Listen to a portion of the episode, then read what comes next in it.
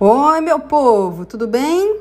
Bom dia, boa tarde boa noite. Eu não sei que hora que você está escutando o Seriolicast, mas hoje tem um tema muito bacana que todo mundo fala demais, diz que é extremamente importante, mas poucas pessoas praticam, que é o tal do feedback, comumente chamado de feedback. Gente, eu escuto muitas pessoas dizendo que elas não conseguem dar feedback, que elas têm dificuldade em fazer isso. Muitas pessoas não sabem nem como fazer. E apesar de ser uma coisa que gera muitas dúvidas, uma coisa é certa.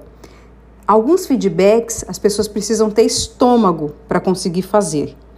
Então, vou tirar algumas dúvidas, vou falar a respeito dessa ferramenta que, sem dúvida, é um instrumento muito poderoso. O feedback é um tema muito comum nas empresas e ele está presente tanto em materiais que orientam sobre as práticas de gestão, quanto em conversas informais entre líder e equipe. Principalmente em ciclos de avaliação de desempenho, é um tema campeão. Então, vira e mexe, a gente encontra uma série de materiais circulando aí nas redes, na internet, em livros, sobre a importância do feedback. E é bem verdade que hoje existe muito investimento em sistema de avaliação e muito esforço de orientação aos líderes para que eles conversem com as suas equipes. E para mim é isso. Feedback basicamente se refere a conversar. É um exercício diário que exige clareza, transparência, empatia, interesse verdadeiro em contribuir com a outra pessoa, muita responsabilidade, mas acima de tudo, muito, muito respeito. Dar um bom feedback é uma habilidade que precisa ser desenvolvida, então a gente tem que treinar. E outra coisa, não faz sentido existir uma época do ano para dar feedback, são conversas quase que cotidianas. Mas antes de mais nada, o que é feedback? Ele é um retorno sobre alguma ação que foi feita, positiva ou não, e qual o impacto que essa ação gerou. Então, quando uma pessoa faz algo bom ou ruim, você precisa dar o retorno dessa, dessa conduta, desse comportamento. O que, que esse, essa ação gerou? E explicar quais foram as consequências dessa ação em específico. Isso é um feedback.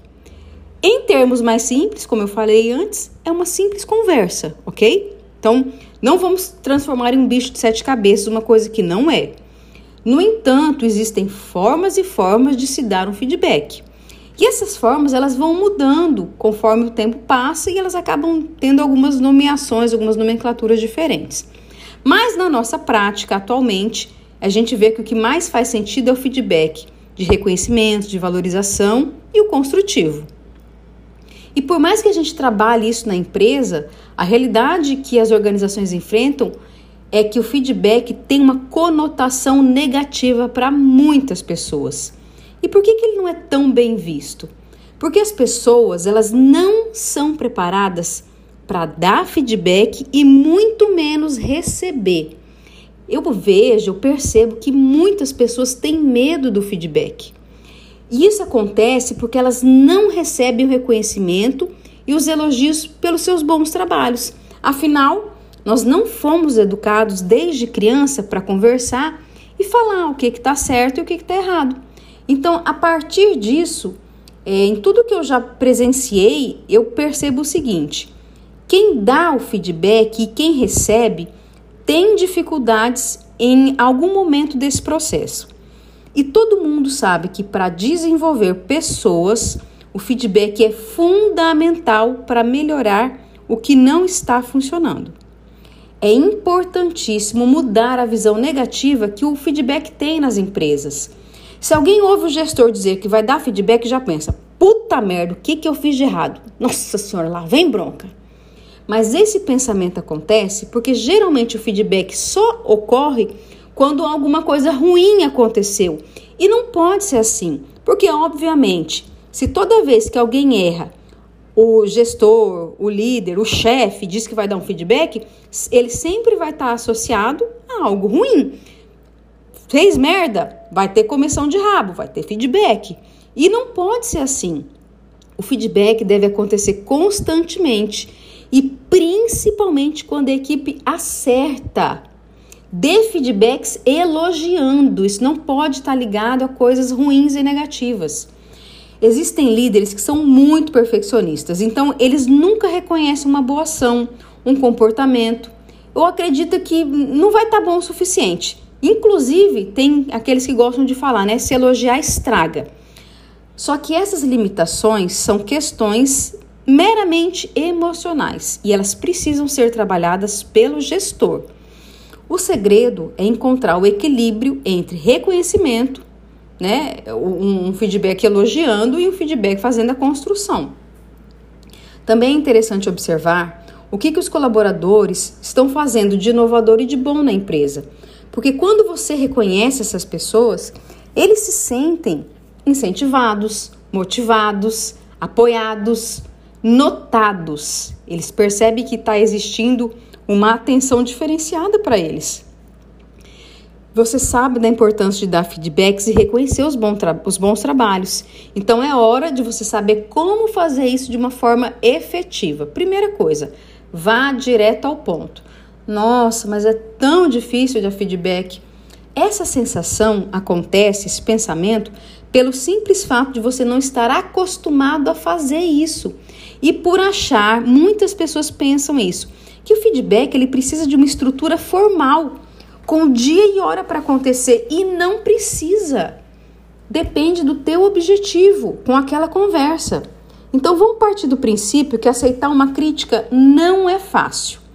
Tentar mudar muito menos. A mesma dificuldade que existe nos que precisam dar feedbacks existe nos que, nos que têm que receber.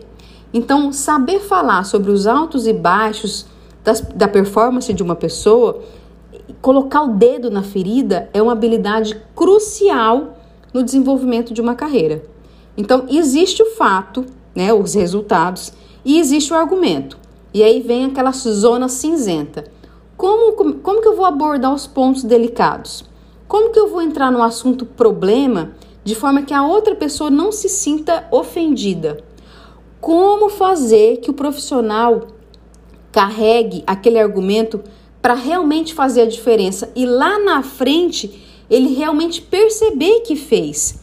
Então, a primeira orientação: fale. Porque o mais fácil e cômodo é não falar. Adiar o feedback ou não dizer a verdade. Né? É muito mais fácil você fugir, você postergar, deixar para lá. Qual vai ser o resultado? Vai ser um desastre para ambos os lados. Os que falam, e principalmente aqueles que falam na hora certa, e isso não significa não esperar apenas o dia oficial da avaliação de desempenho, tá? Essas pessoas vão sair na frente. Então, como que eu dou feedback? Em primeiro lugar, a gente precisa observar o equilíbrio das nossas emoções. Se eu estiver num dia alterado, não é o melhor momento de dar o feedback para alguém. Então, quando você perceber que as suas emoções estão equilibradas, aí sim, é um, é um momento melhor para você colocar isso em prática. Então, você vai chamar essa pessoa, vai olhar olho no olho, com muito respeito, empatia. Gente, feedback é individual, one on one, você e a pessoa. A não ser que você queira elogiar ela na frente de todos. Tranquilo, só tome cuidado para que você não gere competição ou ciúmes, porque é muito normal aparecer um mimizento de plantão. Mas o feedback corretivo ou construtivo ou algo nesse sentido, nunca, jamais na frente de outra pessoa, nunca exponha qualquer pessoa que seja. Elogie em público, critique em particular, tá? Siga esse ditado aí. Então, use muita comunicação positiva, demonstre como que, o seu desejo de realmente contribuir. Então é muito importante fazer perguntas para entender o que, que a outra pessoa pensa, quais são as expectativas dela. Muitas vezes é uma coisa simples de ser resolvida, mas talvez o óbvio não tenha sido dito. Então ouça com muita atenção. Coloque algumas metas de manutenção de alguns pontos que essa outra que essa pessoa precisa melhorar. Você pode dar ênfase aos diferenciais que ela tem, as qualidades. Então, aborde os pontos que eles precisam ser melhorados, traga dados, fatos e feche a conversa mostrando possíveis saídas para que essa situação não aconteça novamente. Se coloque à disposição para ajudar sempre. Eu vou abrir um parênteses. Se você é líder, aceita que dói menos. Um líder precisa ter esse jogo de cintura e uma paciência de monstro, porque não é fácil lidar com pessoas. Cada uma requer um tipo de abordagem e atenção diferente. Então, se você acha isso um porre e protela o tempo todo, é bem provável que você perca um excelente colaborador, pelo simples fato de você não tirar 30 minutos do seu dia para ter uma conversa, que talvez você esteja protelando há muito tempo.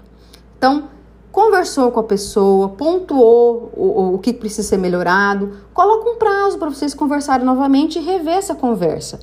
Então finaliza, né, esse momento dando espaço para que a outra pessoa fale e você vai ficar quietinho ouvindo com atenção.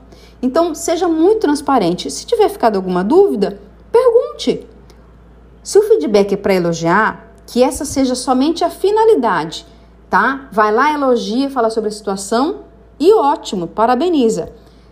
Muito cuidado nos feedbacks corretivos, porque você precisa pensar no tom de voz que você vai usar na conversa, para que ele não seja algo destrutivo. Cada pessoa recebe de uma forma.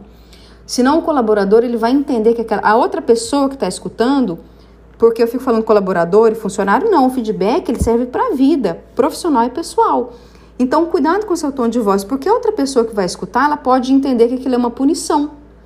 E talvez ela se sinta tão para baixo com aquele retorno que você deu que ela nem consiga melhorar depois disso.